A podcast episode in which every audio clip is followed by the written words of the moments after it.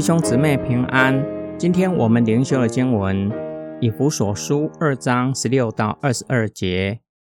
基督既然借着十字架消灭了仇恨，就借着十字架使双方与神和好，成为一体，并且他来把和平的福音传给你们在远处的人，也给在近处的人。我们双方都借着他。在同一位圣灵里，可以进到父面前。这样看来，你们不再是外人和客旅，而是与圣徒一同做国民，是神家里的人了，并且建造在使徒和先知的根基上。基督耶稣自己就是奠基石，整座建筑都靠着他连接配合，渐渐增长，成为在主里的圣所。你们在他里面也一同被建造，成为神借着圣灵居住的所在。神在耶稣基督里的救赎是何等的奇妙，也是基督付上极大的代价。耶稣基督被钉在十字架上受死，消灭这个字本来的意思是杀死。保罗使用反讽的手法，真正被杀死的不是耶稣基督。而是仇恨，以至于双方与神和好，指的是犹太人和非犹太人原本互相为敌、仇视，因此耶稣基督的救赎在基督里合而为一，且在同一位圣灵的引领之下，一同进到父的面前，并且要将和好的福音传到世界各地。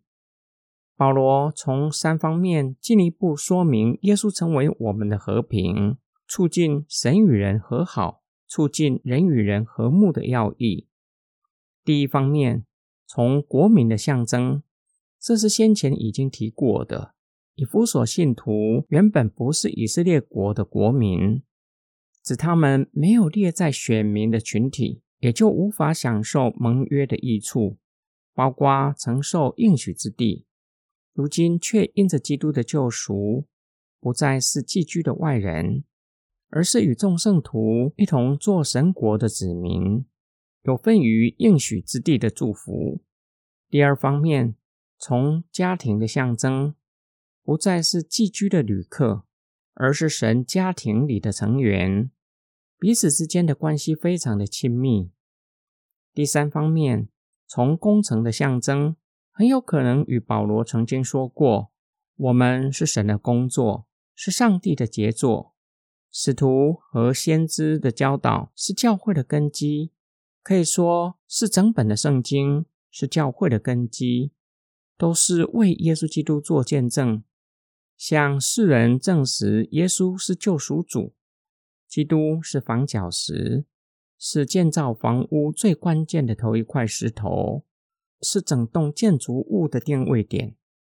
使徒和先知的教导靠着基督联络，犹太人和外邦人也是靠着耶稣基督联系在一起，渐渐被建造成为上帝居住的圣殿。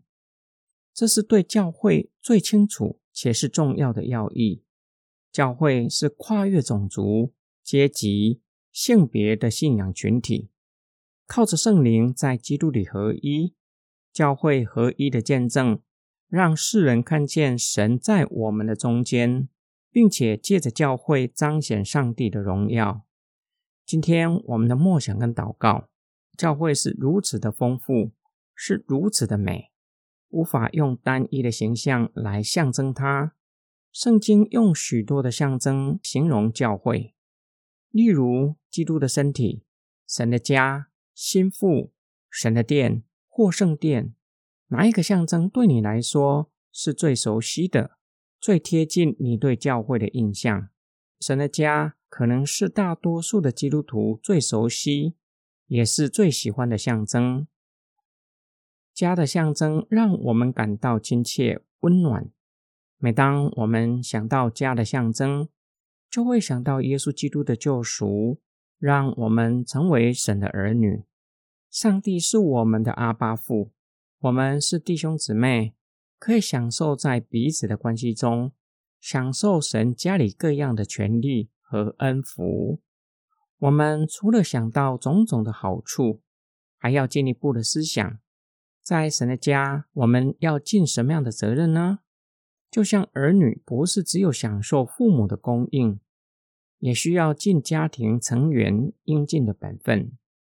一位牧师奉劝打算移民到加拿大的新移民，当孩子到了十八岁，要让他们独立，因此在孩子还小的时候，要训练他们分担家事，懂得负责任。教会是神的家，每一位基督徒在教会里都有应尽的本分。什么是我可以去做的，也是应当尽的本分。我们一起来祷告：爱我们的天父上帝，感谢主耶稣基督，因着他的救赎，让我们与神和好。让我们成为神家里的儿女，可以享受神家里的权利和益处。将来要承受天上的产业。我们除了享受神家里的恩福，同时需要尽到家庭成员的责任，爱神的家，在神的家里侍奉神，服侍有需要的弟兄姊妹。当我们看到神的家有破口，要为神的家祷告，要依靠圣灵，将自己摆上，堵住破口，促进神家里的和睦，让神的家在地上彰显神的荣耀，让世人看见并且经历神的爱。我们奉主耶稣基督的圣名祷告，阿门。